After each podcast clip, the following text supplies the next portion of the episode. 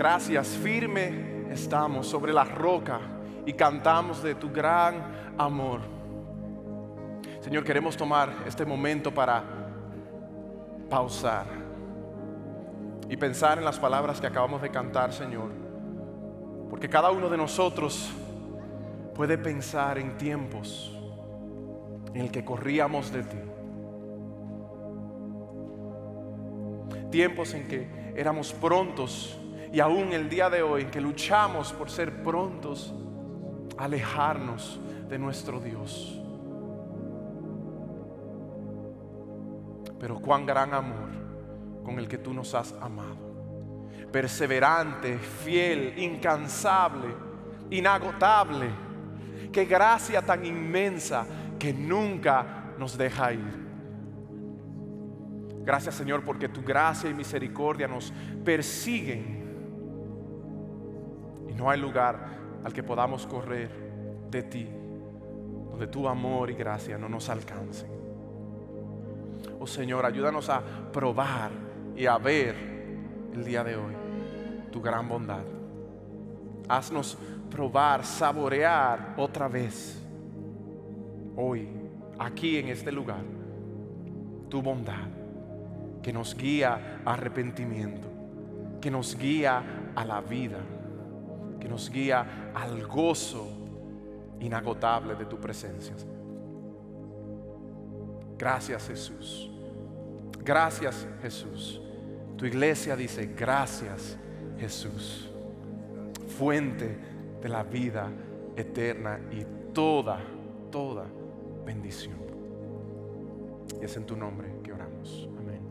Y amén. Amén. Iglesia, puedes tomar asiento. Bienvenidos otra vez. Es un gran gozo adorar al Señor, celebramos y nos gozamos en lo que Dios está haciendo entre nosotros, lo que Dios está haciendo en cada uno de nosotros. Es un tiempo en su presencia. Yo quiero animarnos a que estemos, abramos nuestros corazones a lo que Dios quiere hacer en nosotros el día de hoy. Y así como hemos cantado, hemos leído su palabra juntos, hemos orado, también una forma de alabar al Señor, de adorar a Dios son las palabras del Salmo 96, donde dice, den al Señor, oh familias de los pueblos, den al Señor gloria y poder, den al Señor gloria de vida a su nombre, traigan ofrenda y entren en sus atrios, adoren al Señor en vestiduras santas. Fíjense, nuestras ofrendas al Señor no solamente son una contribución a lo que Dios está haciendo, aunque lo son, son una forma, un acto de alabanza, un acto de dependencia, un acto de adoración a Dios. Así que ahora, en lo que tomemos este tiempo, ah, ya sea aquí o cuando vayan a salir del santuario al final del servicio, que hagan parte de su adoración a Dios, el dar a Dios. Y en nuestra iglesia, en nuestro contexto, hay diferentes formas en las que tú puedes hacer eso. Ah, y una es en línea, si vas a iglesiadelpueblo.net, diagonal, dar y puedes dar aquí en el servicio, de hecho en este momento, o al salir del santuario puedes dar tu ofrenda también en las, cajas que tenemos allí al salir. Así que oramos que, el Señor nos dé un corazón que refleje su generosidad, que refleje su bondad, ah, que refleje la inmensidad de, de, su bondad para con nosotros y que demos por gracia lo que Él nos ha dado, por gracia a nosotros. Amén. Así que permítame orar por estas ofrendas, orar por nosotros, por nuestros corazones y que ah, continuemos adorando al Señor. Señor, oramos para que tú nos des corazones generosos, nos des corazones bondadosos, nos des corazones que reflejen el tuyo. Traemos, Señor, nuestras ofrendas a ti, sabiendo que todo lo que tenemos es tuyo en primer lugar, que todo lo hemos recibido de ti y que todo es para ti y por medio de ti. Así que Señor, úsalas para la gloria de tu reino, para el beneficio de tu pueblo, el beneficio de nuestra comunidad. Y que Señor, nuestros corazones se desborden en generosidad, sabiendo que dependemos de ti para todas las cosas. Gracias. Gracias Señor por tu amor y por tu generosidad para con nosotros. Te alabamos por medio de nuestras ofrendas. En el nombre de Jesús, quien lo dio todo por nosotros. Amén. Amén. La semana pasada comenzamos aquí en Iglesia del Pueblo una serie de mensajes basados en el libro de Jonás el profeta. Y entonces como iglesia estamos queriendo decirle sí al llamado del Señor. Quiero presentarles entonces una linda pareja que ha sido misioneros de aquí de Wheaton Bible Church y de Iglesia del Pueblo. Voy a presentar a Josh y Melanie Zimmerman. Quiero que les dé una bienvenida muy cordial para que ellos vengan y nos cuenten un poco más de su historia. Uh, Josh y Melanie, uh, ustedes han estado sirviendo al Señor y ustedes le han dicho sí al llamado del Señor. Josh and Melanie, you have been serving the Lord and you have said yes to the call. But how is it that that calling came into you first? ¿Cómo es que ese llamado vino a ustedes al principio? Well, I'm very excited that Wheaton Bible Church is studying Jonah again Me da mucho gusto que Wheaton Bible en iglesia se esté estudiando Jonás, because Jonah was very important for me in my first calling to missions. porque el libro de Jonás fue muy importante para mí en mi llamado a las misiones.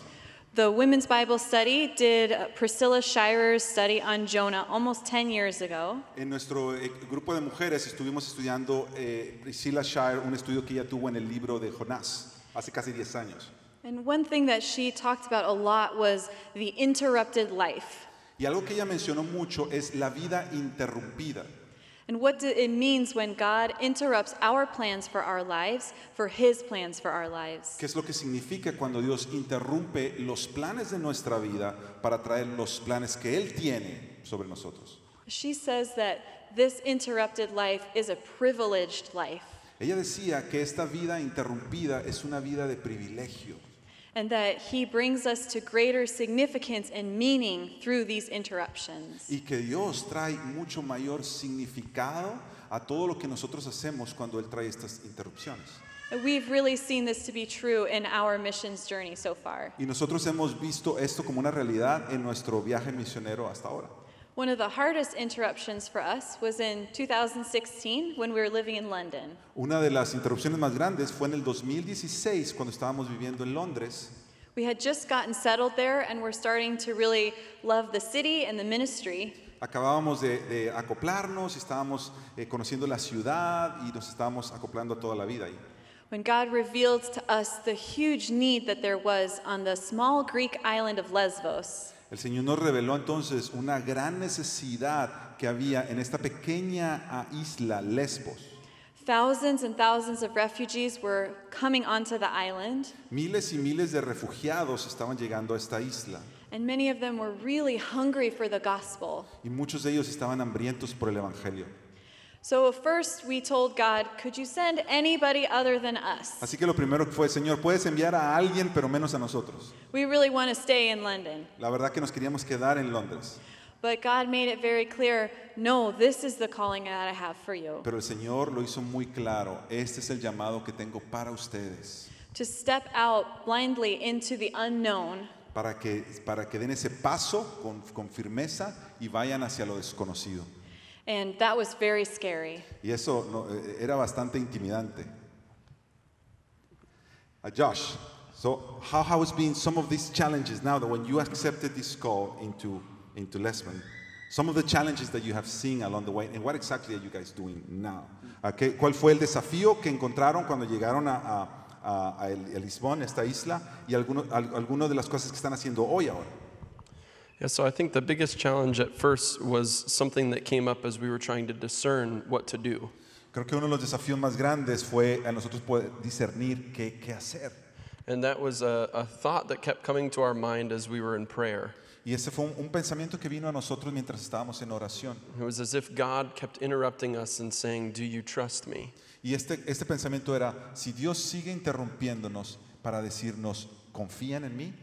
Josh, do you trust me that I love Melanie more than you do? Josh, ¿confías que yo amo a Melanie más que lo que tú la amas? Do you trust me that I love your, your future family? We didn't have kids yet, more than you do or will? ¿Tú confías en mí de tal manera que yo puedo tomar cuidado de la familia que tendrás? En aquel tiempo todavía no teníamos nuestros hijos, ah, más de lo que tú mismo puedes tener cuidado por ellos. And do you trust that I have good in store for you? ¿Confías de que yo tengo planes de bien para ustedes? Good that's better than the good that you can contrive on your own. Un bienestar que es mucho mayor que cualquier bienestar que tú pudieras conseguir por ti mismo. Do you trust that I'm not out for your harm or your destruction, but for your good? Tú me confías que yo estoy por ti y no en contra tuya, no por tu destrucción.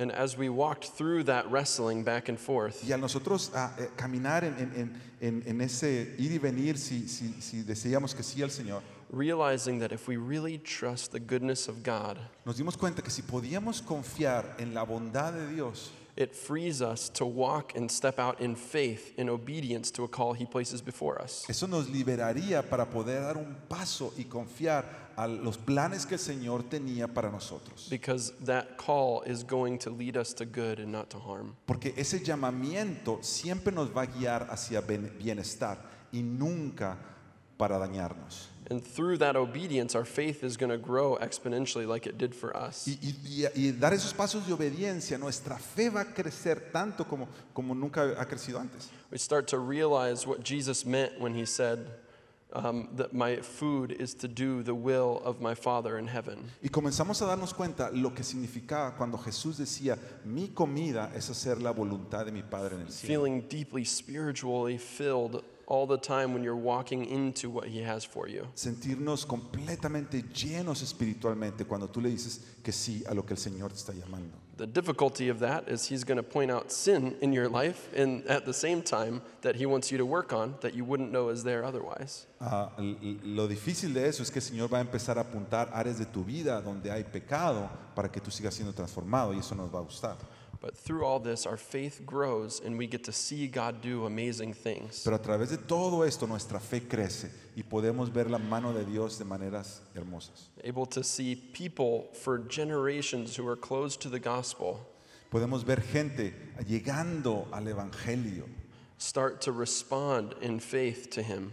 Gente que había estado cerrada al Evangelio por años, ahora responder con fe. Hundreds of people coming to faith and being baptized. Cientos de gentes viniendo a la fe del Salvador, siendo bautizados. And we only see that if we're able to say, Yes, God, I'll go. Y solamente podemos- pudimos ver eso cuando le dijimos al Señor, sí Señor, iremos. So we're going back um, to Athens Así on- que estamos regresando a Atenas in about a week, en una semana, stepping forward again in faith to something we feel like God has put before us as a calling. regresando a dar estos pasos en fe en aquello que entendemos Dios nos está llamando. And I guess that's a, a challenge for us that, again, I would challenge you Y creo que es un desafío para nosotros, pero yo los desafío a ustedes. is what is the interruption or calling that God is putting before you? ¿Cuál es la interrupción o el llamado que Dios está poniendo delante de ti? For us, it's moving to a different country, but for you, maybe it's simply having a spiritual conversation with a neighbor, a family member, or a friend. Para nosotros pues es regresar a otro país, pero para ti puede ser quizá tener una conversación de temas espirituales con, con tu vecino o con una amistad cercana a ti. Because if God puts something before us, an interruption, we can step forward in faith to it. Porque si Dios pone delante de nosotros una interrupción, es porque Él quiere que nosotros caminemos en fe. Because it won't lead to our harm, but for our good. Porque nunca nos va a guiar a destrucción, siempre nos va a guiar a bienestar. How can we pray for you? ¿Cómo podemos orar por ustedes? Please pray for our two daughters, our one year old and three year old. Oren por nuestras dos hijas, uh, one year old, un- un- de un año y de dos años. Uh, we know that spiritual warfare is real, Sabemos y creemos que la guerra espiritual es real and we see it in big ways and small ways. y lo vemos en, en- en maneras grandes y en maneras pequeñas. So please pray for that too. Oren por eso también. ¿Podemos orar por ellos, iglesia? Extiende tu mano ahí donde sea que estás y con fe ora y bendice a este matrimonio y sus hijas. Padre, en el nombre de Jesús te damos gracias por la vida de Josh y Melanie, por sus hijas, Señor, por este llamado que ellos han decidido seguir de parte tuya al decir sí a tus interrupciones sobre sus vidas. Oramos que en el nombre precioso, glorioso y todopoderoso de Jesús, tú los cubras, los guardes, los lleves, Señor, hasta su destino, proveas para ellos cada una de sus necesidades, les des, Señor, de tu paz, de tu esperanza, de tu gozo, de tu fortaleza. Y en el nombre de Cristo Jesús, Señor, traigas en ellos, Señor, pongas en ellos este mensaje glorioso del Evangelio de Jesús y que sea dado con poder de tu Espíritu Santo, donde sea que ellos vayan y con la gente que ellos tengan que servir. Señor, dales fuerza cuando se sienten cansados, dales provisión cuando se sienten que no tienen nada y Señor, dales lo más preciado que tienen, que es tu presencia, cuando ellos se sientan solos. En el nombre de Jesús, bendecimos tu vida, sus vidas, Señor. Bendecimos, Señor, la obra que ellos están haciendo y te pedimos que tu gracia y gloria vaya con ellos. En el nombre de Cristo Jesús. Y juntos decimos, amén, amén. Gracias. Thank you, Thank guys. you so. Thank you.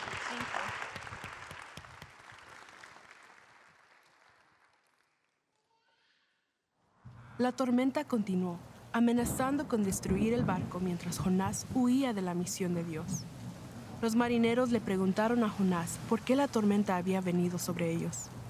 Jonás les dijo que estaba huyendo de la misión de Dios y ellos se enfurecieron con él y le preguntaron, ¿qué podemos hacer para calmar los mares? Jonás les dijo, échenme al mar y la tormenta se calmará. Nerviosos, escucharon y arrojaron a Jonás al agua. La tormenta se calmó y los hombres se regocijaron y alabaron a Dios. Mientras se alejaban de Jonás, un gran pez vino y se los tragó. Jonás se quedaría allí por tres días y tres noches. Buenas tardes, iglesia. ¿Cómo están? Bien. Qué bueno, es un gran gozo para mí verles ah, y verles hoy de una manera diferente a como les veo cada domingo. Y que ustedes me vean también diferente a como me ven cada domingo. Ah, mi nombre es Jonathan Jerez, soy uno de los pastores aquí en Iglesia del Pueblo. Saludos a, aquellos que se unen a nosotros ah, en línea. Ah, es un gozo para nosotros que adoren con nosotros, que escuchen la palabra de Dios. Y Josh y Melanie hacían referencia a algo en sus propias vidas que yo creo que hoy nosotros necesitamos tener en mente mientras hablamos y tenemos esta conversación acerca de esta historia de Jonás. Ellos hablaban de que en sus vidas había algo que continuaba ah, resonando mientras Dios le llamaba y era confianza en la bondad de Dios. Pero el fundamento de nuestra confianza en la bondad de Dios son dos palabras que yo quiero que tengamos en mente durante el día de hoy mientras hablamos de Jonás y su historia.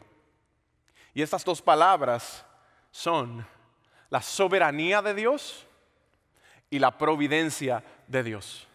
La razón por la que tú y yo podemos confiar de la manera que ellos dijeron sí al Señor es porque conocemos la verdad del fundamento de esa bondad de Dios.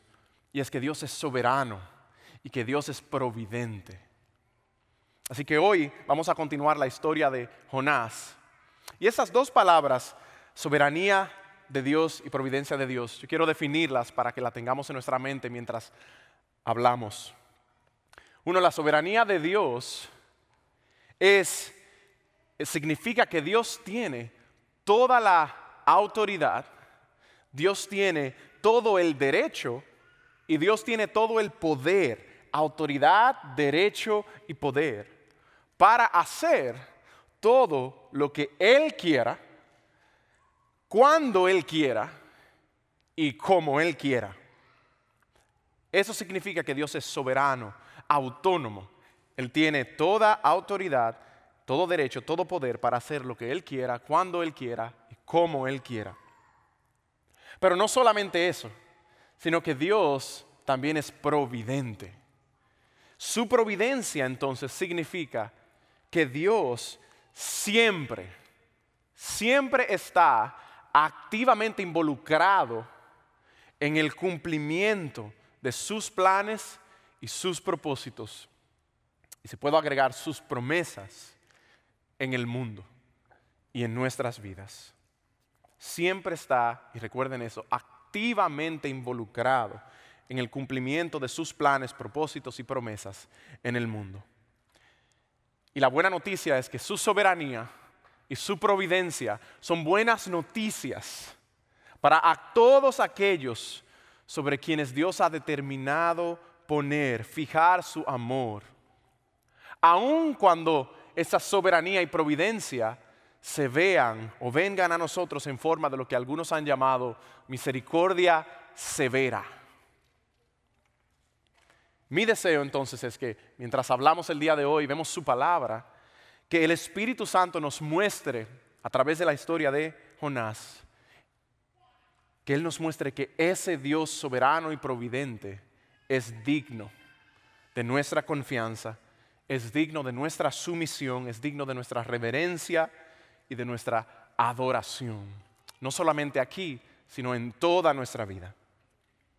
Así que la semana pasada comenzamos a hablar acerca del libro de Jonás empezamos a estudiar este libro juntos. Y yo creo que la intención principal de ese libro es resaltar para nosotros la grandeza de Dios, el poder de Dios y también su carácter bondadoso, compasivo y misericordioso. Y yo creo que todo eso puede ser visto claramente en la vida de Jonás, el profeta fugitivo, como vimos la semana pasada. También puede ser visto en la historia de los marineros, que vamos a ver el día de hoy. Y más adelante, en semanas siguientes, vamos a ver, puede ser visto en la historia del pueblo, los habitantes de la ciudad de Nínive. El domingo pasado, el pastor Sergio nos habló de los primeros seis versículos del capítulo 1 de Jonás, donde, para recapitular un poco, Jonás, Dios se revela a Jonás y le revela a él que él ha determinado advertir a la ciudad de Nínive, una ciudad pagana y gentil y cruel, enemiga de Israel. Dios ha determinado advertirles a ellos acerca de sus pecados y del juicio que se acercaba si no se arrepentían de sus pecados y serían destruidos. Pero vimos que a Jonás no le parece una buena idea, no le gusta el plan y huye, trata de huir de la presencia del Señor en dirección contraria a la que Dios le había llamado. Él se monta en un barco yendo en dirección contraria, pero Dios desata una tormenta terrible, como vimos, que casi rompe el barco, que deja a toda la tripulación aterrorizada, en peligro, clamando a sus dioses falsos para que le salven. Y a todo eso vimos la semana pasada que Jonás está dormido durante la tormenta. Y se me ocurre que quizás estaba dormido para escapar del tormento de esa conciencia que le dice que está haciendo lo mal hecho. Y yo no sé si a ustedes les ha pasado, pero ciertamente en mi vida yo he, vivido tiempos en lo que en mi pecado todo lo que quiero hacer es dormir porque parece ser el único lugar donde esos pensamientos y mi conciencia se adormece y no tengo que pensar en lo que estoy haciendo mal. Y quizás había algo de eso en la vida de Jonás, pero Dios no lo deja escaparse, ni siquiera en su sueño, y lo despierta. Y el capitán lo confronta y le dice, levántate y ora a tu deidad, a tu Dios, a ver si, a ver si Él nos salva. Así que Dios no había terminado con Jonás, no había terminado con ellos, Él no ha terminado con nosotros. Así que eso nos lleva entonces a nuestro pasaje de hoy.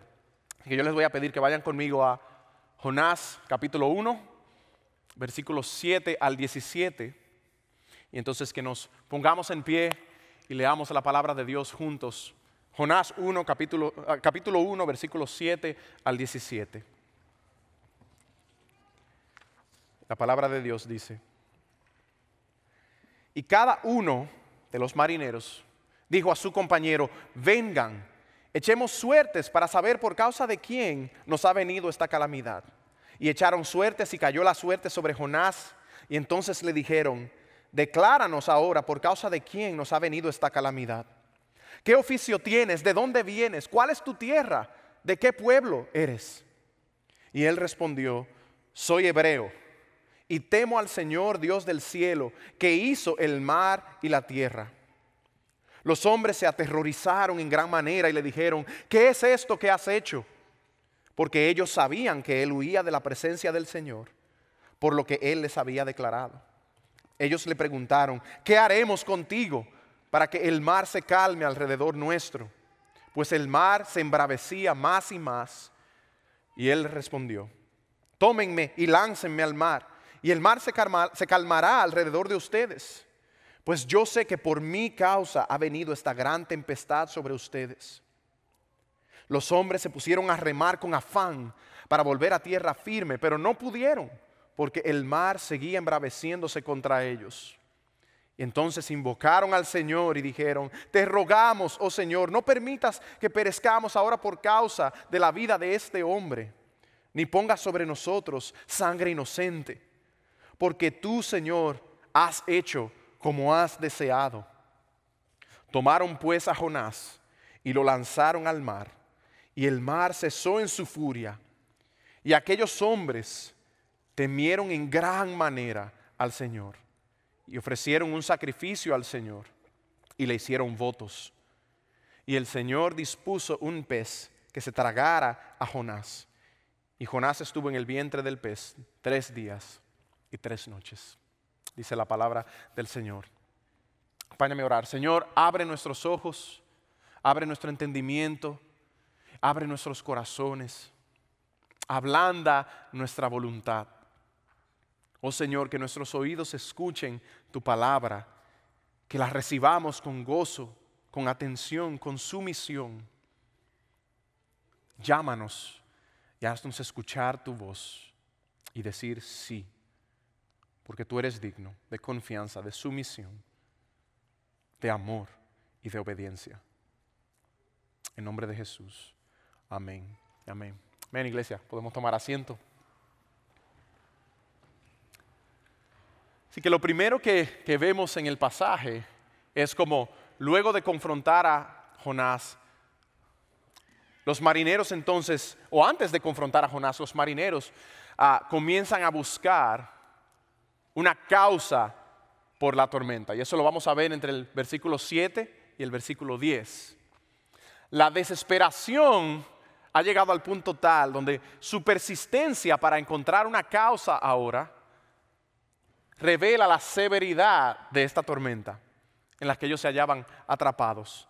El versículo 7 parece indicar que ellos habían pasado de lo que sería natural para cualquiera de nosotros. Cualquiera de nosotros en una circunstancia como esta, traten de ponerse en sus zapatos en alta mar, una tormenta, una, tormenta que casi rompe el barco y los vientos no cesan y las olas suben y suben y siguen dando contra el barco.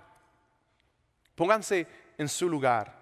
Pasaron de solamente reaccionar con temor y de clamar a sus dioses por salvación, a entonces concluir de alguna forma que la causa del desastre tenía que ver con una deidad.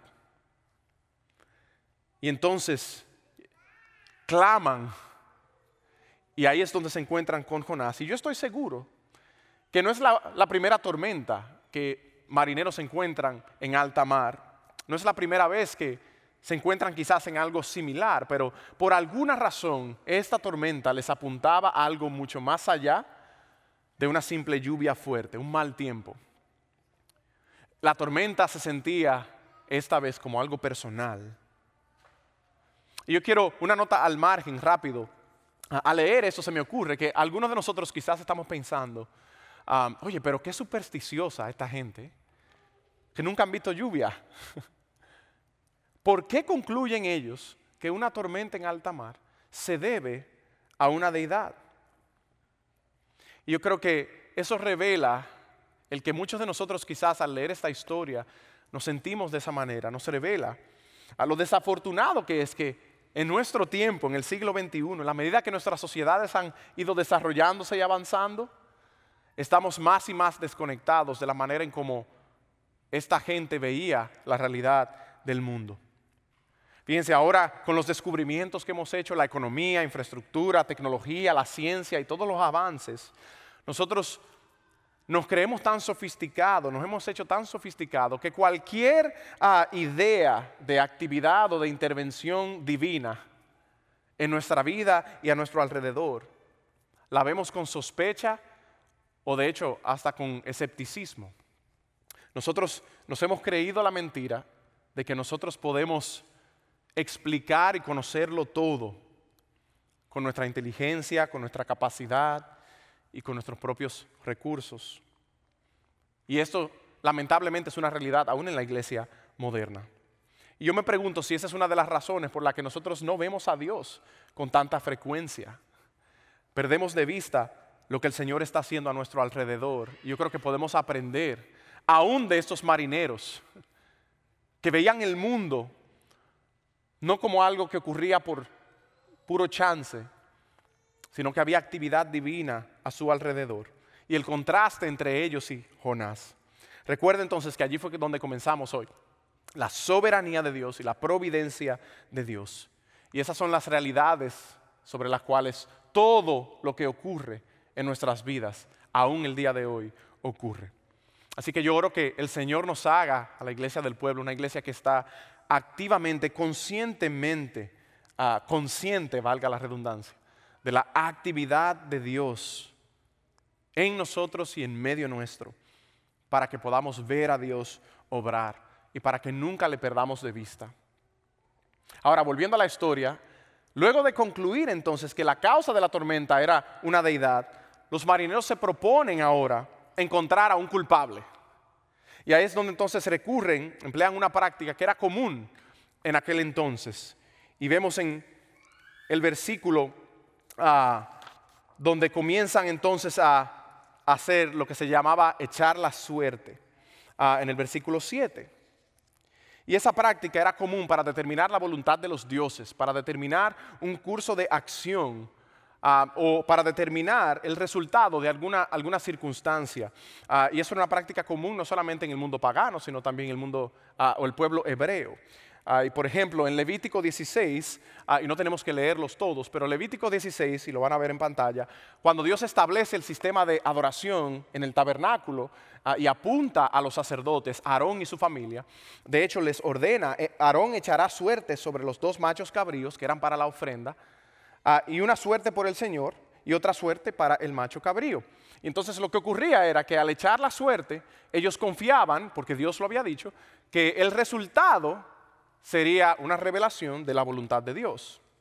Proverbios 16, versículo 33 también dice, la suerte se echa en el regazo, pero del Señor viene toda decisión. En el libro de los Hechos, cuando después que Judas muere, después de haber traicionado a Jesús, los apóstoles concluyen que deben seleccionar a otro que sustituya a Judas. Y este es el método que emplean para seleccionar al que iba a seguir a Judas. Y luego de orar, como dice el pasaje en eh, Hechos 1, versículo 24 al 26, después de orar, dijeron, tú Señor, que conoces el corazón de todos, muéstranos a cuál de estos has escogido para ocupar el ministerio y apostolado de Judas y entonces dice el versículo 26, echaron suertes y la suerte cayó sobre Matías y entonces fue contado con los once apóstoles.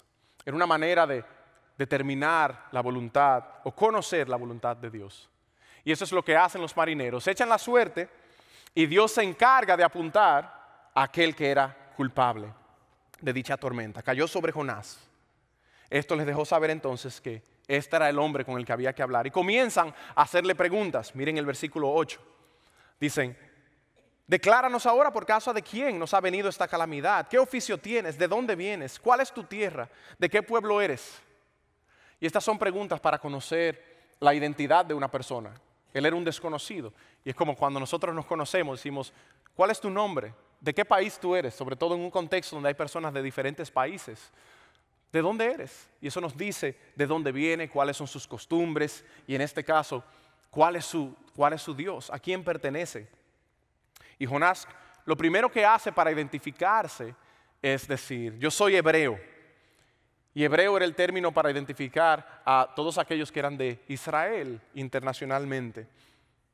Y lo segundo entonces que Jonás dice es, yo soy hebreo y yo sirvo a el Señor y esa palabra el Señor es el nombre de Dios en hebreo, Yahweh. Y él se identifica como alguien que teme al Dios del cielo que hizo el mar y la tierra. Y esa es una expresión de, de totalidad. Es una expresión que implica yo sirvo y temo al Dios que creó todo y que lo controla todo, incluyendo a los marineros. Eso hace entonces que ellos terminen aterrorizados. Ellos no conocen al Señor, pero lo que Él les dijo fue suficiente para aterrorizarlos.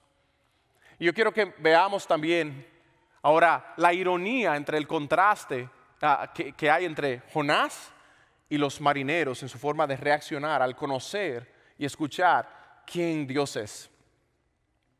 Es irónico que Jonás comienza diciendo, yo temo al Dios que hizo los cielos, al Dios del cielo que hizo el mar y la tierra pero sus acciones dicen todo lo contrario. dice, yo temo a ese Dios, pero he aquí Jonás, huyendo de la presencia de Dios, como si pudiera. Y me hace pensar que al igual que Jonás, cuántas veces en nuestras vidas nuestras acciones también no, se, no van de acuerdo con nuestra confesión. Lo que decimos ser no es lo que se ve con nuestras vidas. Una cosa es decir que creemos en Dios y otra es hacer la voluntad de Dios.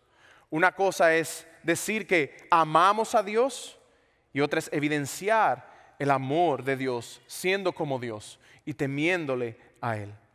De nada nos sirve ir a la iglesia, de nada nos sirve cantar canciones bonitas y bíblicas, llevar a cabo actos religiosos, ofrendar mucho y de hecho lo mejor.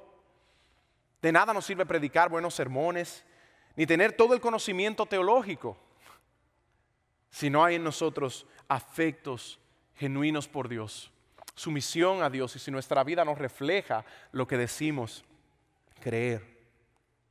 Jesús dice eso en Marcos 7:6, citando a Isaías, Jesús dice, bien profetizó Isaías de ustedes, hablándole a los fariseos, hipócritas, como está escrito, este pueblo con los labios me honra, pero su corazón está muy lejos de mí.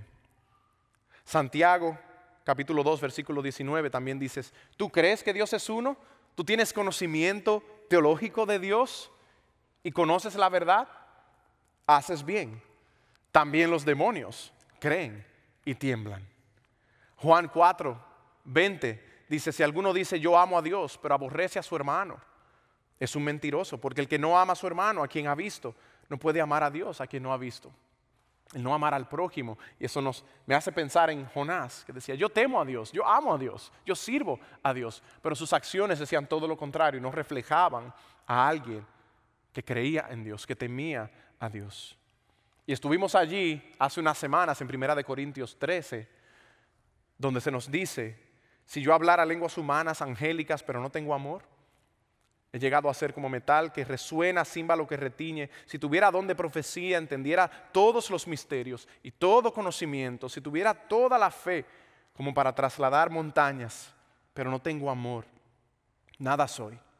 Y si diera todos mis bienes para dar de comer a los pobres, si entregara mi cuerpo para ser quemado, todo esto, aún al extremo, de nada aprovecha si no tengo amor. Y lo increíble es que nosotros nos creemos que no somos capaces de vivir de esa manera, pero sí lo somos. Si miramos el fruto de nuestra vida, nos vamos a encontrar que la misma semilla que había en el corazón de Jonás, de decir una cosa con nuestros labios y hacer otra con nuestra vida, se encuentra en nosotros. Y si no tenemos cuidado de cómo andamos, si no mantenemos nuestro corazón en check todos los días, podemos caer en lo mismo que Jonás. Así que vemos a Jonás diciendo una cosa y actuando de otra manera. También es irónico que si es cierto lo que Jonás dice de Dios, entonces es ridículo que Jonás esté huyendo o pretendiendo huir de Dios. Como Jonás dice que él teme y sirve al Dios de los cielos que hizo la tierra y que hizo el mar y que ciertamente no solamente los hizo, no solo es soberano, sino que también es providente, las controla y está presente en cada una de ellas. Entonces a Jonás se le olvidó al montarse en un barco e ir hacia el mar, que el Dios que él dice que teme, creó y controla. Es ridículo. Pero eso es exactamente lo que el, pecado hace con nosotros. El pecado nos hace, eh, nos engaña de tal manera que nos hace olvidar lo que creemos, lo que confesamos, lo que sabemos que es verdad. Nos hace creer lo absurdo y hasta lo ridículo. A veces nos, nos lleva a negar lo que nosotros sabemos.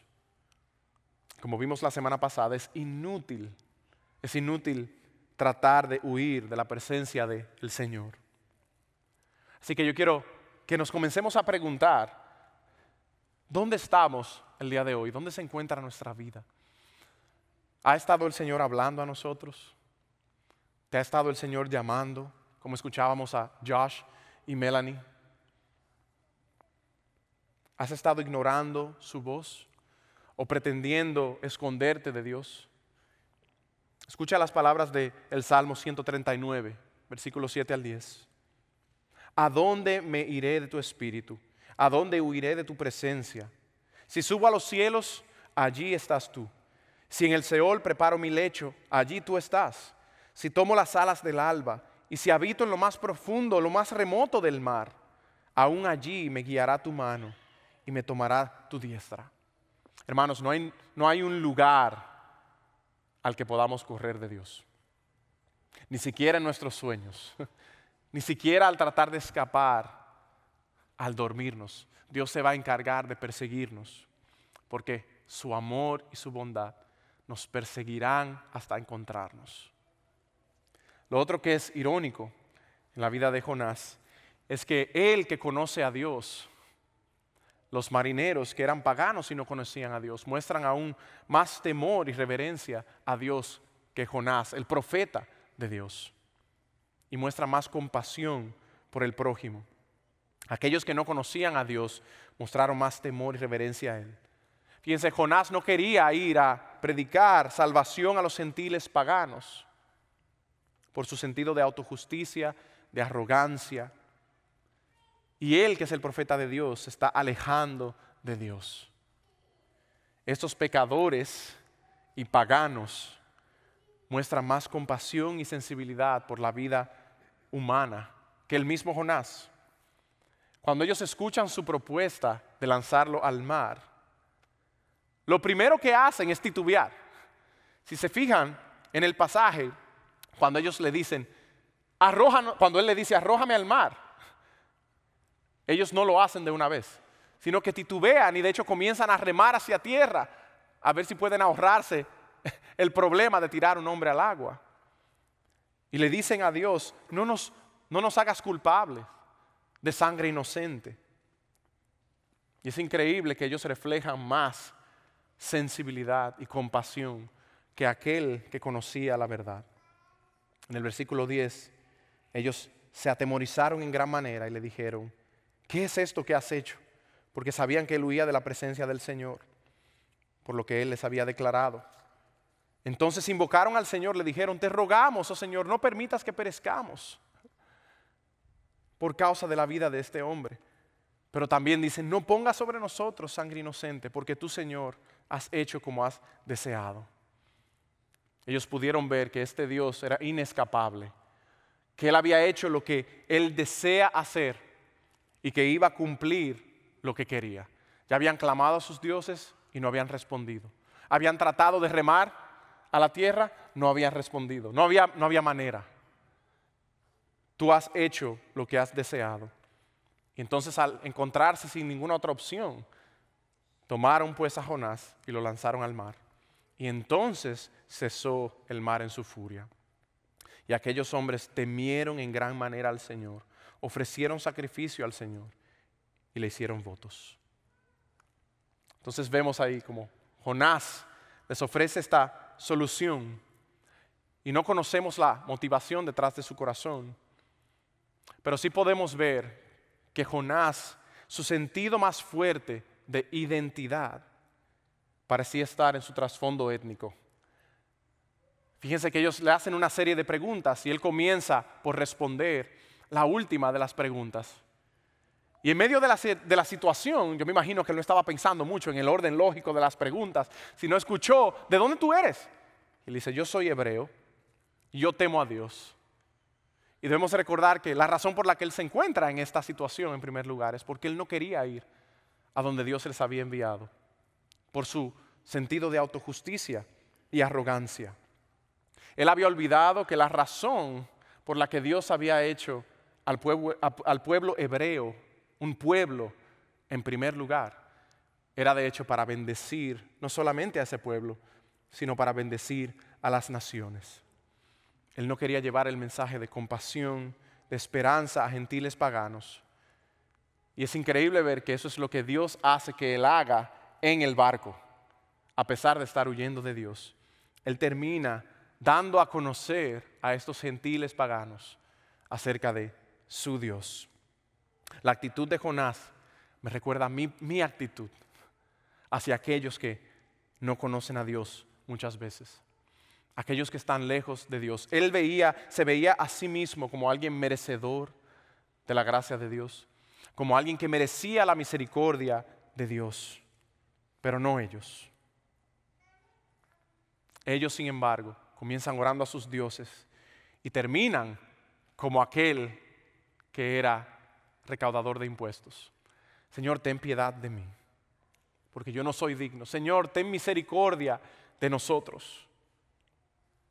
Y eso me hace preguntarme, ¿cómo nos vemos nosotros mismos con relación a aquellos que, que no conocen a Dios? ¿Tenemos el mismo sentido de compasión, de amor, de paciencia? ¿Sentimos la urgencia de extenderles la misma gracia que nosotros hemos recibido? Orando que el Señor nos haga más como Él Dios usa, Dios usa las circunstancias de Jonás para alcanzar a aquellos que no tenían nada que pretender. Y eso nos enseña que Dios, que no hay nada ni nadie que pueda estorbar los propósitos de Dios. Así que ¿por qué entonces huir de Él? ¿Por qué huir de Él? ¿Por qué no rendirnos a Él hoy? Si Dios te quiere, Dios te tendrá si Dios se ha propuesto algo en ti o a través de ti, ni siquiera tú mismo vas a poder pararlo. Como decía, yo he estado en circunstancias en mi vida donde he tocado fondo y Dios me ha enseñado que no hay nada que yo pueda hacer. Aún mis propios pecados no son una amenaza para la gracia y la misericordia perseverante de Dios. Donde al tratar de huir y correr de Dios, Él me ha encontrado en todo lugar donde he tratado de esconderme de Él. Y me ha mostrado su gracia. Y por eso su providencia y soberanía han sido buena noticia para mí, aún, como decía al principio, por medio de la misericordia severa. El Salmo 115, versículo 3 dice, nuestro Dios está en los cielos y Él hace lo que le place.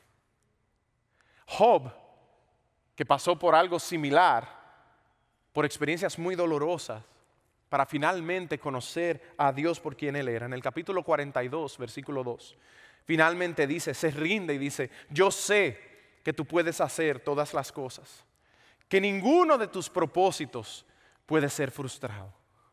Tanto Job como Jonás tuvieron que aprender esa lección a través de un proceso doloroso. Y a veces también a nosotros nos toca aprenderlas de esa manera. Así que, ¿qué te está enseñando el Señor hoy? ¿Te encuentras en alguna circunstancia similar? No endurezcas tu corazón hacia Él. Abre tus oídos hacia lo que Dios está tratando de enseñarte. Aún por medio de la disciplina. Así que después de escuchar la propuesta de Jonás, lo lanzan al agua y ruegan a Dios por misericordia. Y ahí vemos que Jonás entendió, pudo ver que su sacrificio, al no poder escapar de Dios, sería la única solución para preservar la vida de los demás. Y eso es un tema común en la palabra de Dios. Fue el caso de José en Génesis, donde fue vendido por sus hermanos y enviado a Egipto para el beneficio de otros. Ese era el, es el principio detrás de todos los sacrificios en el Antiguo Testamento, de corderos que fueron, que fueron echados al agua, fueron sacrificados para el perdón de los pecados de otros. Y aquí empezamos a ver un tema en esta historia que nos apunta hacia adelante. Porque tanto José como Jonás, como todos los sacrificios, y lo vamos a ver en un momento, nos apuntan últimamente hacia Jesús. La única manera de preservar la vida de muchos es a través del sacrificio de uno. Y si al regresar a casa hoy ven el capítulo 5 de Romanos, eso es lo que van a encontrar. Como Él nos amó cuando éramos sus enemigos y dio su vida por nosotros para darnos vida eterna. Segunda de Corintios 5:21 dice que Él fue hecho pecado, Él recibió nuestro castigo para darnos a nosotros su rectitud. La diferencia entre Jesús y Jonás y todos los que vinieron antes de él es que ellos sufrieron las consecuencias de su pecado, de su desobediencia. Pero Jesús, en cambio, sufrió las consecuencias voluntariamente por nuestros pecados, no por los suyos. Así que a este punto de la historia, Jonás se da cuenta que no había manera de escapar de Dios y pide que lo echen al agua. Y en el proceso se da cuenta que Dios está no solamente cumpliendo sus propósitos a través de él, usándole a él, sino que Dios lo quiere a él. Dios está pastoreando a Jonás, transformando, moldeando, disipulando el corazón de Jonás para su bien por medio de la misericordia severa. Jonás necesitaba conocer y experimentar la verdadera misericordia, la gracia de Dios, tanto como los marineros necesitaban conocer la misericordia de Dios y la gracia de Dios. Y asimismo, nosotros necesitamos todos los días el continuar conociendo las profundidades del amor de Dios.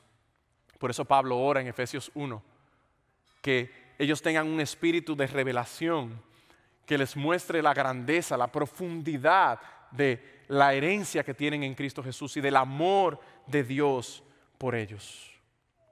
Y nosotros necesitamos lo mismo. Y eso viene muchas veces a nosotros a través de procesos dolorosos. El pez fue un rescate de Dios, no un castigo. Pero aún ese rescate fue un rescate doloroso, disciplinario. Dios no había terminado con él y Dios no ha terminado contigo ni conmigo. Y ahora yo quiero que veamos cómo en la vida de Jonás y en nuestra vida Dios usa a lo que él llama disciplina para mostrarnos su amor y su cuidado. Romanos 2, versículo 4 dice, oh, tienes en poco las riquezas de su bondad y tolerancia y paciencia, ignorando que la bondad de Dios guía al arrepentimiento. Segunda de Corintios 7:10 dice, la tristeza que viene cuando Dios te confronta, que es conforme a la voluntad de Dios, produce arrepentimiento que conduce a salvación, sin dejar pesar, pero la tristeza del mundo produce muerte. Hebreos 12, versículos 5 al 11, es una porción un poco más larga, pero yo creo que vale la pena por lo menos verla ah, juntos. Vamos a ver en, pantallas, ah, donde Dios nos dice lo siguiente. Han olvidado la exhortación de que como a hijos se les dirige. Hijo mío, no tengas en poco la disciplina del Señor, ni te desanimes al ser reprendido por Él, porque el Señor al que ama, disciplina, azota a todo el que recibe por hijo. Es para su corrección que sufren. Dios los trata como a hijos, porque ¿qué hijo hay que su padre no discipline? Pero si están sin disciplina, de la cual todos han sido hechos participantes, entonces son hijos ilegítimos y no verdaderos. Además, tuvimos padres terrenales para disciplinarnos, los respetábamos con cuanto más razón no estaremos sujetos al Padre de nuestros espíritus y viviremos. Porque ellos nos disciplinaban por pocos días, como les parecía, pero Él nos disciplina para nuestro bien, para que participemos de su santidad. Al presente, ninguna disciplina parece ser causa de gozo, sino tristeza. Piensen en Jonás. Ninguna disciplina parece ser causa de gozo, sino tristeza en el momento. Sin embargo, a los que han sido ejercitados por medio de ella, después les da fruto apacible de justicia. Por medio de la disciplina Dios nos está pastoreando, nos está haciendo más como Él. Y es para nuestro bien que lo hace. Por eso recuerden las palabras de uno de los pasajes más famosos en la, en la Biblia, Romanos 8, 28 y 29, donde se nos dice que todas las cosas, Dios está obrando todas las cosas, aún las difíciles, aún la disciplina, aún las pruebas, para nuestro bien, para aquellos que aman a Dios. Y se nos dice que ese bien es el hacernos más como Jesús, hacernos más a la imagen de Dios. Y eso muchas veces puede ser un proceso doloroso. Y recuerdan en Juan 15, donde Jesús dice, apartados de mí, nada podéis hacer. Y luego dice, todo sarmiento que está en mí, que permanece en mí, ¿qué hace Dios? Lo poda. imagínense un árbol, lo poda, lo corta y corta ramas. Y cuando uno hace eso, parece un proceso doloroso. Y ciertamente lo es pero es para que dé fruto, para que el árbol continúe creciendo, es por su bien. Y de esa misma manera, cuando estamos en Dios, nuestro Padre, para, para hacernos dar más fruto, nos poda.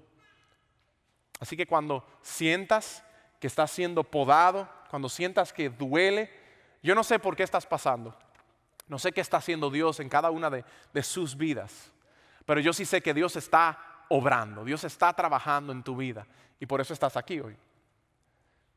Y Dios te pudiera estar podando.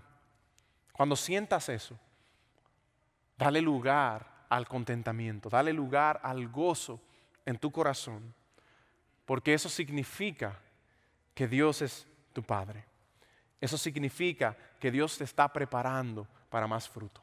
Y escucha como lo dice Santiago 1, 2 y 4. Tened por sumo gozo, hermanos míos, cuando se hallen en diversas pruebas, sabiendo que la prueba de su fe produce paciencia y que la paciencia tenga su perfecto resultado para que sean perfectos y completos, sin nada, sin que nada les falte. Me encantó una frase que dijo el pastor Boo la semana pasada en uno de los servicios en inglés.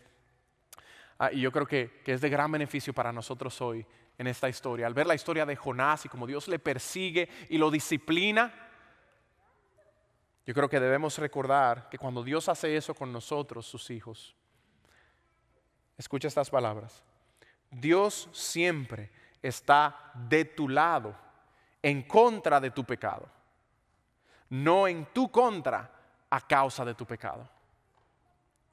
Lo digo otra vez.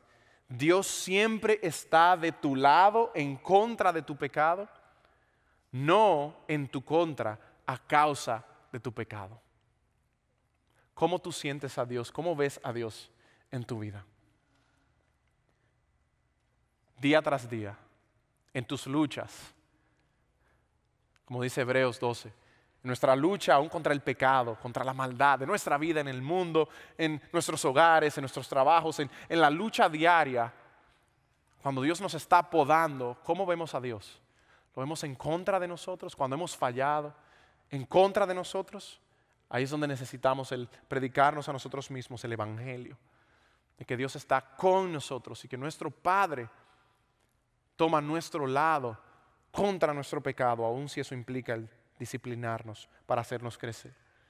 Debemos confiar en que la disciplina de Dios es una expresión de su amor paternal, es corrección, entrenamiento, santificación para el bien de sus hijos y para que a través de nosotros otros sean aún más bendecidos.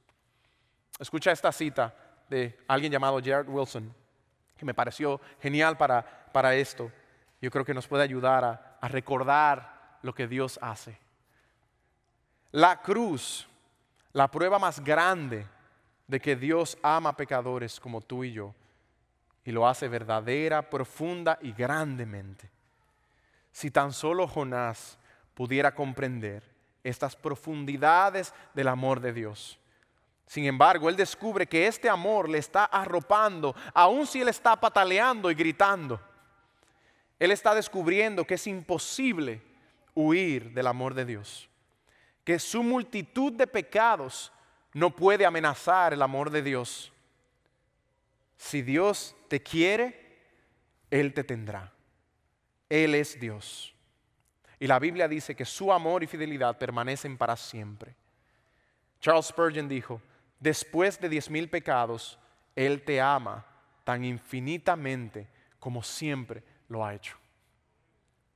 Permite que eso se siente en tu corazón después de diez mil pecados, Él te ama tan infinitamente como lo ha hecho siempre. Y esa es la razón por la que no te deja allí. Esa es la razón por la que te persigue como me persiguió a mí en mi debilidad. Esa es la razón por la que Él nunca te dejará ir, porque te ama. Y eso entonces nos lleva al último punto. ¿Cómo se relaciona esto con la gran historia de la palabra de Dios? Contigo y conmigo. O más aún, cómo se relaciona con Jesús, de quien se trata todo en la Biblia. Y llegamos al versículo 17 de nuestro pasaje.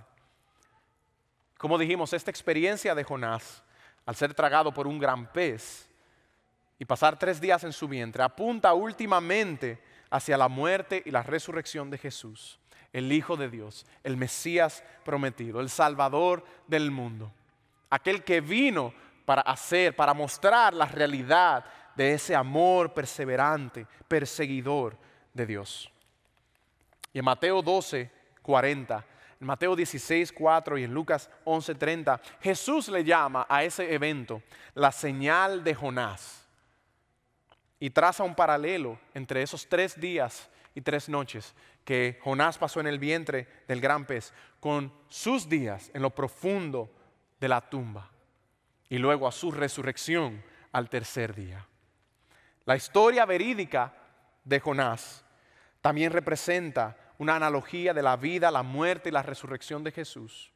Representa la historia que el apóstol Pablo resume en uno de mis pasajes favoritos en la Biblia, Filipenses 2, 5 al 11, que dice, escucha estas palabras y piensa en Jonás y Jesús. Piensa en ti y Jesús.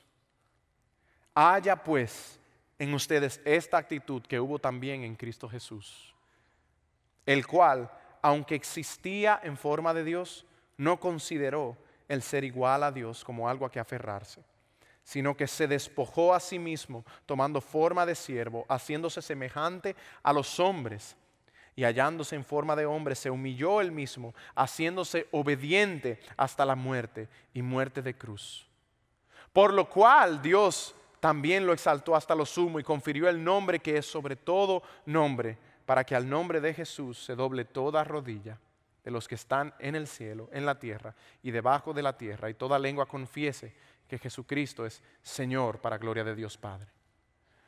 Mientras Jonás, sin tener el derecho, sin tener la dignidad, se negó a ir donde Dios le había llamado por amor a otros, Tuvo que ser arrastrado y disciplinado por Dios para alcanzarles. Jesús, en contraste, quien tenía toda razón, todo derecho, toda dignidad, voluntariamente se despojó de todo eso para ir, no a aquellos que merecían gracia y misericordia, para ir, para venir a nosotros que éramos sus enemigos Jesús se humilló como nadie lo ha hecho. Y como dice Wilson, la demostración más grande del amor de Dios la vemos en la cruz de Jesús.